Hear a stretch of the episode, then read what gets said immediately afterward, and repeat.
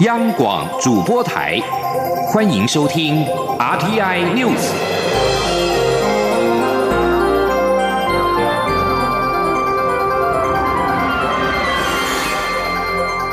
听众朋友您好，欢迎收听这节央广主播台提供给您的 RT News，我是张顺祥。美国联邦参议院众议院一致通过《亚洲再保证倡议法案》，重申对台湾的安全承诺，并且预请美国行政部门依据《台湾旅行法》，鼓励美国资深官员访问台湾。我外交部对于美国国会跨党派的支持表示感谢，也乐意跟美国及区域内理念相近。国家携手合作，共促印太地区的和平、自由与繁荣。请记者王兆坤的报道。美国联邦参众议院先后通过《亚洲再保证倡议法案》，内容包括重申美国基于《台湾关系法》及六项保证对台湾的安全承诺，欲请川普总统定期对台军售，并依据《台湾旅行法》鼓励美国资深官员访台，以及肯定美国与台湾等区域伙伴交往的价值。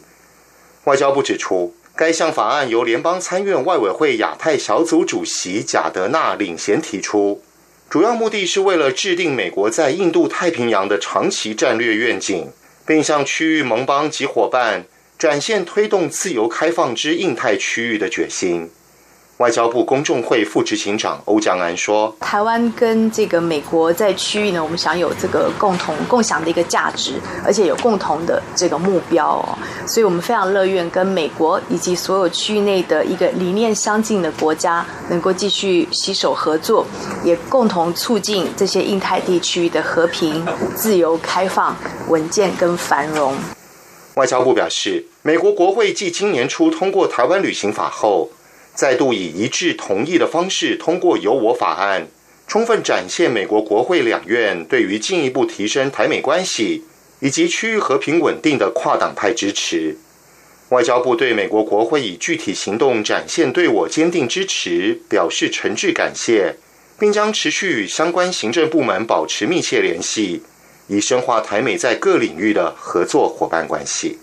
中央广播电台记者王兆坤台北采访报道。继续关注的是非洲猪瘟太可怕了。中央灾害应变中心今天是预先成立。中国大陆非洲猪瘟的疫情持续的蔓延。根据中国向世界动物卫生组织的通报，三十四个省级的行政单位已经有二十二个沦陷，达到九十五个案例。由于两岸之间往来密切，政府单位紧绷神经，非洲猪瘟还没有侵入台湾，中央灾害应变中心抢先在今天成立，这也是首次动物疫情还没有入台，中央应变中心就先成立的首例。行政院长赖清德也只是农委会安排金马小三通跟畜牧场的行程，他要亲自的视察防疫的各个环节，绝对不能够有任何的疏失。记者陈林信鸿报道。中国非洲猪瘟疫情实在太可怕，只要一侵台，年产值达到近两千亿的台湾养猪和相关周边产业恐怕毁于一旦。为防堵中国非洲猪瘟疫情，跨部会动起来，非洲猪瘟中央灾害应变中心十八号先成立，这也是首次动物疫病还未入台就先提高防疫层级。非洲猪瘟防疫超前部署，农委会已针对非洲猪瘟如果侵台，届时猪只扑杀后如何紧急处理，避免。免疫情扩散，已拟定好策略。根据农委会初步规划，如果有畜牧场有猪只感染，半径三公里内移动管制至少十四天，且会针对各县市状况，以掩埋、化制和焚化等方式处理尸体。目前全台土地可紧急掩埋动物尸体量达到一百五十九万头，至于化制厂每天处理量能则可达到一万五千多头。非洲猪瘟中央灾害应变中心成立，行政院长赖清德也特别出席听取跨部会简报，并作出裁示。除了指示农委会防疫要分等级，让防疫成为持久战，也要求农委会规划中央和地方共同执行非洲猪瘟防疫演习，并安排相关行程。他将一一视察，不容许防疫有任何疏失。赖清德说。在灾害应变中心成立之后，中央、地方跟社会啊，会更有法律的基础来进行共同的防疫工作。请农委会也安排各项的行程，包括海关、金门的小三通、农场啊等等的行程，让我亲自去视察，达到强力执行的效果。防堵非洲猪瘟边境也是重要关卡。农委会修改财罚基准，原本从非洲猪瘟疫区违法携带肉品入境，初犯财罚新台币五万，且第三次才至百万。但执行四天，案例不减反增，因此农委会下重手。十八号凌晨零点开始，只要入境时未通报并遭查获，初犯就是二十万罚还，第二次就提高至百万。中央广播电台记者陈林信宏报道。而蔡英文总统今天在回廊谈话时，再度说明非洲猪瘟的问题。他再次的提醒，这是件非常严重的事。若传入台湾，不只会影响到产业，也会影响大家的日常生活。总统强调，现在已经进入全民总动员阶段，民众千万不要从疫区带入猪肉的制品。另外，总统也呼吁中国大陆不要隐匿疫情，有义务要及时通报防疫所需的各项资讯。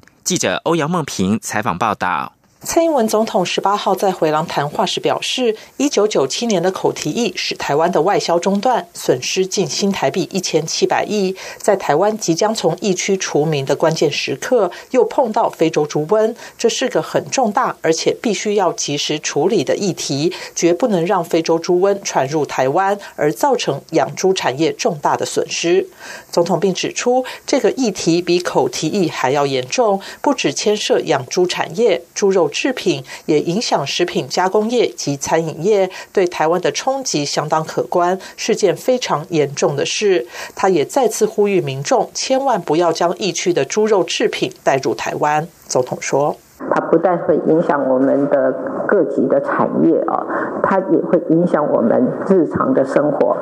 那么各位或许可以想一想，如果早饭你的呃火腿蛋里面没有火腿，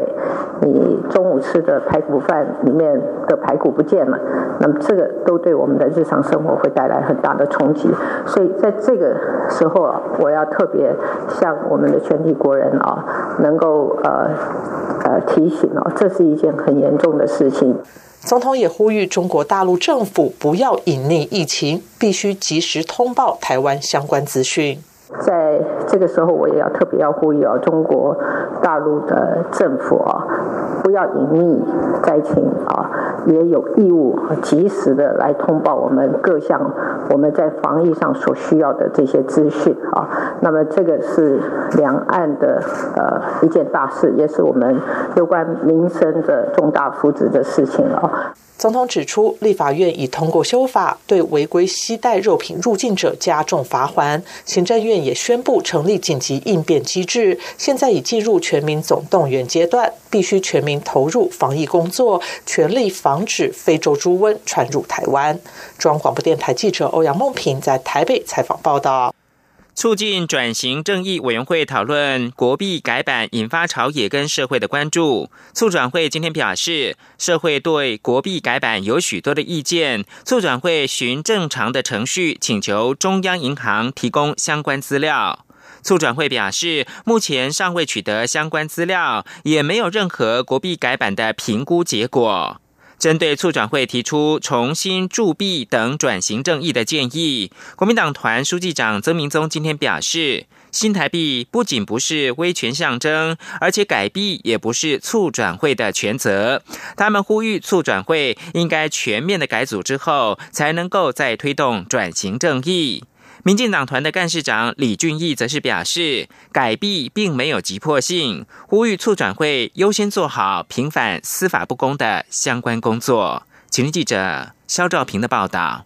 行政院促进转型正义委员会日前提出半年期工作进度报告，主张新台币应改版。借此除去铜币上的威权象征，相关议题随即引起朝野立委关注。国民党团书记长曾明宗十八号表示，行政院长赖清德已经坦诚，张天清事件已经重伤促转会公信力。促转会前主委黄黄雄也建议现阶段应该全面改组，借此证明促转会已经经没有威信。如今贸然提出国币改版等去除蒋公铜像等主张，也同样是没有公信力。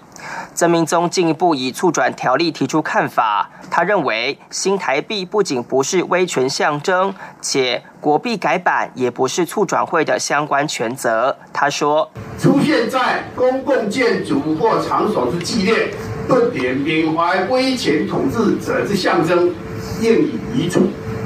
各位想想看，他的主词是出现在公共建筑或场所之纪念、重点、缅怀威权统治的象征。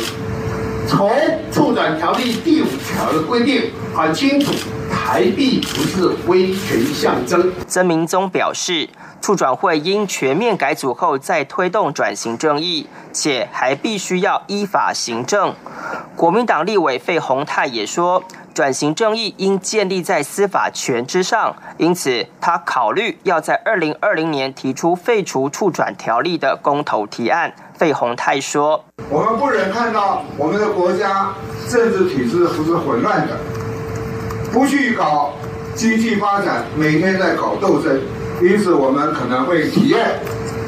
废除处转会，也就废除处转条例的公投。”民进党团干事长李俊毅表示，党团希望促转会先做好。平反司法不公的工作。至于国币问题，目前没有急迫性。他说：“国币这个还有币制，这应该是中央银行主导哈，所以促转会现在提出来这个，呃，我觉得没有这个急迫性哈，啊，应该看中央银行是不是有定期啊，在在在做改版的事情，那由中央银行来处理就好。那，至于中正纪念堂的部分，那个是文化部主管，那个不是促转会的业务哈，所以我们希望促进转型正义条例里面规定的。”事项哈啊，平反司法不公，那列列为第一项，那先从这里做。不过，李俊毅也向国民党喊话，呼吁在野党不要因为张天青事件就无限上纲。难道是过去的加害者怕面对真相吗？因此，民进党团不会同意废止促转会。中央广播电台记者肖兆平采访报道。国际新闻。纽约智库外交关系协会最新报告表示，北京在二零二零年台湾大选前加强施压，可能导致美中爆发危机。这是历次报告首见这一个潜在的冲突列为优先次序中等的第二级隐忧。外交关系协会预防行动中心两千零八年开始发表预防优先次序调查年度报告，由外交政策专家评估未来一年潜在冲突发生几率、冲击美国利益的程度。二零一九年版报告十七号出炉，专家列出了全球三十个潜在危机或冲突的因素。今年调查新增四个列入评估的意外事件，美中为台湾爆发危机是其中之一。尽管美中关系紧绷、冲击高，但几率中等的第一级隐忧当中，只有一项涉及到中国，也就是中国跟台湾等南海的主权声索方在争议的水域爆发武装冲突对峙。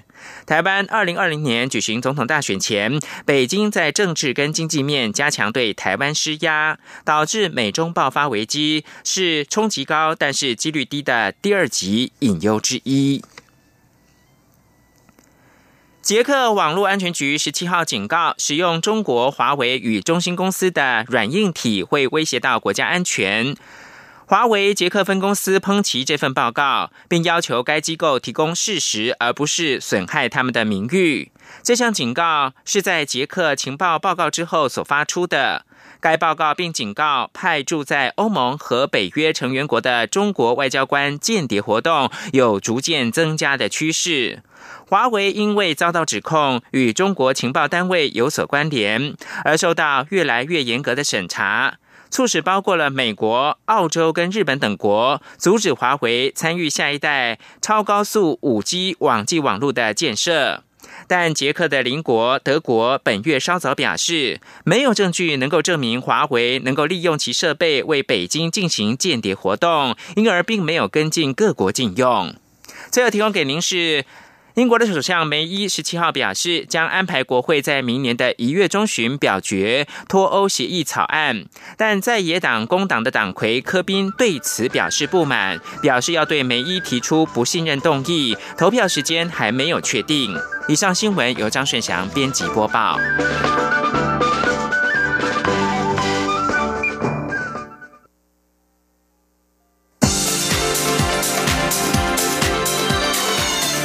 是中央广播电台台湾之音，欢迎继续收听新闻。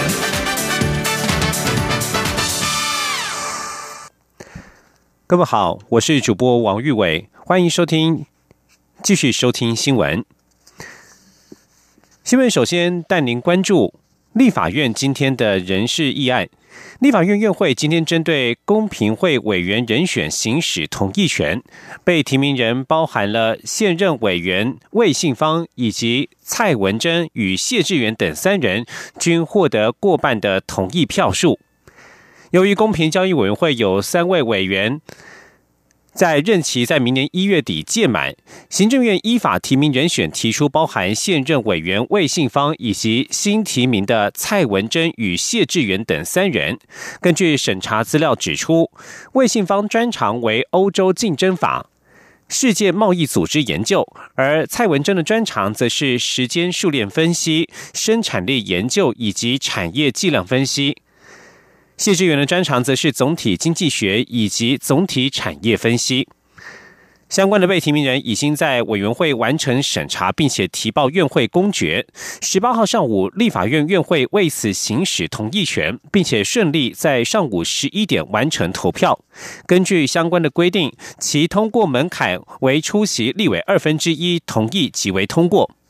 立法院副院长蔡启昌在十八号宣读开票结果，除了魏信芳获得七十一张同意票之外，蔡文珍与谢志元都获得七十三张同意票。换言之，三位人选均获得同意。蔡启昌说。卫星方获得同意票七十一张，不同意票两张，而另外蔡文珍同意票拿到了七十三张，不同意票零张。谢志元拿下了同意票七十三张，不同意票零张。公平会是透过公平交易法来规范限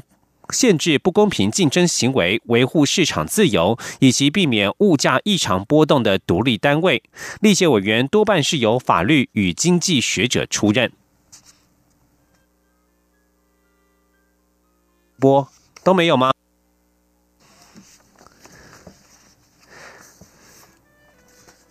继续来关注的是，关注的是总统今天在总统府进行的回廊谈话。促展会日前提出半年任务进度报告，建议撤出中正纪念堂的三军仪队，并且研议国币改版等等，引发讨论。蔡英文总统今天在回廊谈话回应媒体，并且。提问时做出表回应，表示这类事情并不是总统或促展会说了算。他期待促展会能够搭建平台，让不同意见者能够相互讨论，促进和解。今天记者欧阳梦平的采访报道。促进转型正义委员会日前提出半年任务进度报告，针对中正纪念堂建议解除现存地景威权性格，规划撤出三军一队等，并已发函央行要求提供历次纸钞和硬币改版的成本，并表示促转会将研究、协商和讨论国币改版。蔡英文总统在十八号的回廊谈话被问到对此事的看法，总统表示，这类事情不是总统说了算，也不是促转会说了算。总统指出，成立促转会的目的就是要厘清真相，促进人民对历史上所发生的事件有一个和解的过程。所以他期待促转会能够搭建平台，让有不同意见的人可以相互讨论。总统说：“我们也呃期待促转会呃必须做很多的调查研究来厘清这个呃真相之外啊，那么也能够搭建这个平台哈，让社会上的人对于历史的过程当中有很多的事件有不同看法的人，可以在一个平台上哈能够交换意见。那这个平台可以让社会具有代表性的意见哈能够呃相互的呃来呃讨论哦，这个过程其实是非常重要的哈。总统并举例，像是文化部就针对中正纪念堂建立了公民审议程序，包括泛蓝团体、蓝天行动党及独派团体都可以坐下来，在一个平台上讨论这个议题。他认为，对于历史上累积的许多问题，这是一个好的处理，也是好的解决方法，可以让社会有更多讨论。中央广播电台记者欧阳梦平在台北采访报道。继续关注的是环保议题。环境保署保护署在今天举行了联合国气候变化纲要公约 （UNFCCC） 第二十四次缔约国大会 （COP24） 返国记者会，指出这一次 COP24 所通过的卡托维兹气候包裹决议，奠定二零二零年之后巴黎协定施行的基础。此外，我代表团也在多场会议当中展现台湾贡献国际的实力，同时获得许多友邦支持，力挺我国实质参与 UNFCCC。COP24 在上周六十五号深夜于波兰卡托维兹落幕，为期四周的会议活动，共计有一万八千多名各界人士齐聚一堂。请您央网记者吴丽君的采访报道。Cup Twenty Four 于上周六十五号深夜在波兰卡托维兹落幕，为期四周的会议活动，共计一万八千多名各界人士齐聚一堂。在历经马拉松式的谈判后，尽管提高减碳的企图心及市场机制的议题未达共识，将留待明年继续处理，但最终仍奋力产出巴黎协定未来的行动准则——卡托维兹气候包裹决议。社团参与会议的环保署代理署长蔡洪德及外交部次长谢武桥，十八号在 COP24 返国记者会上表示，这次我代表团特别以在会场进出的电车车身上以 “Combating Climate Change, Taiwan Can Help” 为 logo，展现台湾能为国际在对抗气候变迁上做出贡献，也成功的引起各界瞩目。谢武桥也指出，这次中中华民国持续秉持专业、务实、有贡献的精神，参与 Cup Twenty Four，并获得多国友邦支持。我国实质参与 UNFCCC。他说：“就在国际支持上面，十五个友邦国家帮我们致函，然后在会场上面，九个友邦的国家帮我们发言，支持我们，认为我们应该属于这个气候变迁各项努力里面的一部分。那另外在双边，大家都非常积极的参与，总共三十八场，那署长自己一个人就。”参加了二十场，那这个对象呢，有十四个友邦的高级的主管参与的，另外还有十个理念相近国家，美国、日本等等啊，还有欧盟。都做了双边的实质的讨论，也跟他们的国会议员做了一些接触。蔡宏德强调，这次通过的卡托维兹气候包裹决议，主要的重点包括规范各国提供国内气候行动的国家自定贡献，并自二零二零年起每年募集一千亿美金支持发展中国家的气候行动，同时将于二零二三年进行气候行动有效性的全球盘点等等，也为实。施巴黎协议设定重要的里程碑。中央广播电台记者吴丽君在台北采访报道。继续关注的是儿少议题。家福基金会今天公布二零一八十大儿保新闻，其中有四则是来自网络爆料而被发现的事件。不过，专家指出。民众见路不平，透过网络发声，反而可能延误救援儿少的时机。而且，如果不小心泄露孩子的照片或个资，还有可能触法。所以，呼吁国人报案重于爆料。一旦疑似发现受虐儿，就拨打一一三或一一零报案。前天记者郑祥云、陈国伟的采访报道。二零一八年度十大儿保新闻揭晓，排序第一的是发生在新竹市的三岁童捡粪便充饥、狠腹施虐、皮包骨吊悬棺的报道。十大新闻当中有七则报道的受害者是六岁以下的幼童。去年呢，我们发现儿童被性侵很严重。那今年我们的发现是，呃，六岁以下，特别是三岁的孩子，哦，呃，受害的孩子就有五则。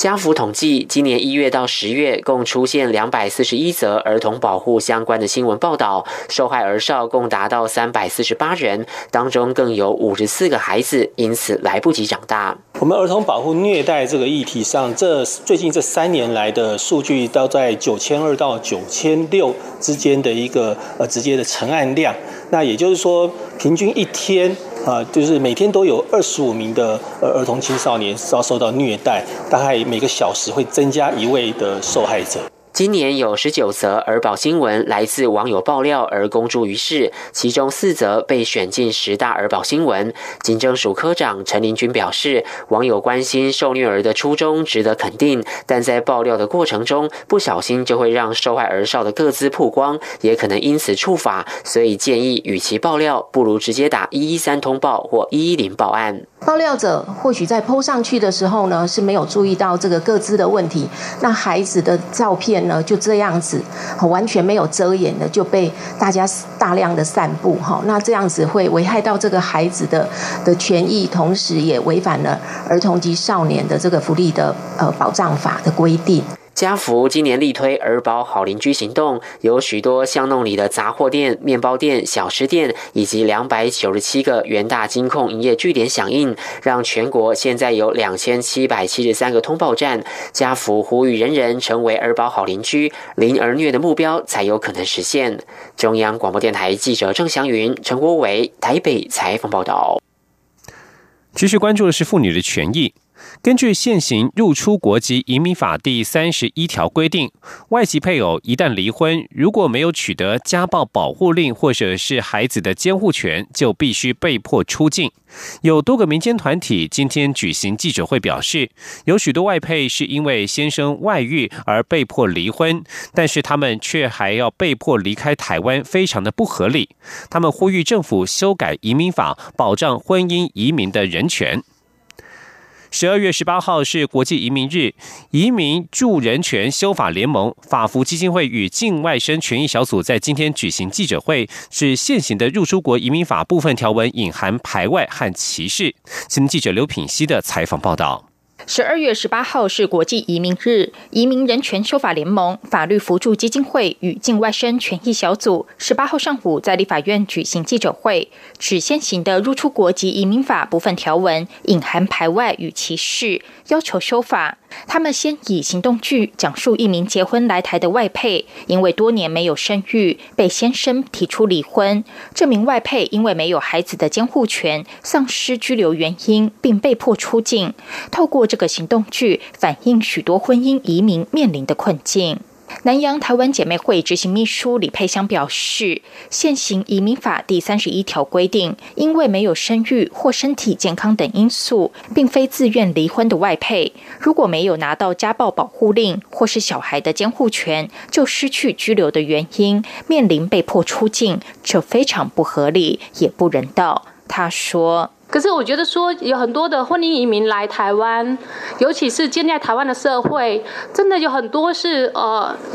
呃，我觉得说无论是异国婚姻或是本国的婚姻，有些人他几年之后他真的是呃有认识另外一半，所以先生告外遇了，然后来回家了要跟这个配偶破离婚，那这时候错是在谁身上啊？先生告外遇。可是太太被迫离婚了，然后太太要被遣出境。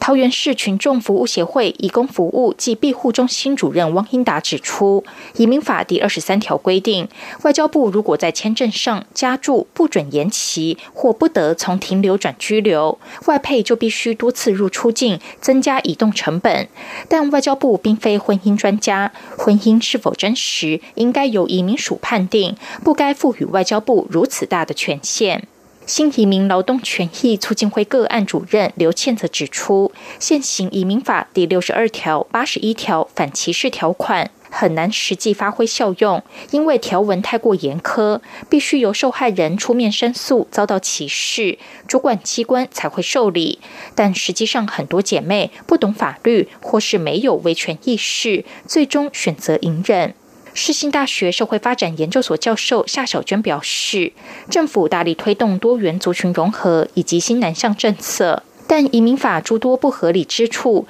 政府应该推动修法，减少移民困境，才是真正尊重多元族群并落实人权保障。央广记者刘聘熙在台北的采访报道。而世界经济论坛今天则是发表一份有关性别平权的报告，指出和二零一七年相比，今年的男女薪资差距见到了一些改善。但是报告也警告，政治界女性代表减少，以及女性接受医疗和教育的管道不公，将会抵消这些成果。论坛报告指出，全球在一些领域的两性差距待遇必须一百零八年之后才会消失；如果是职场两性平等，则必须再等两百零二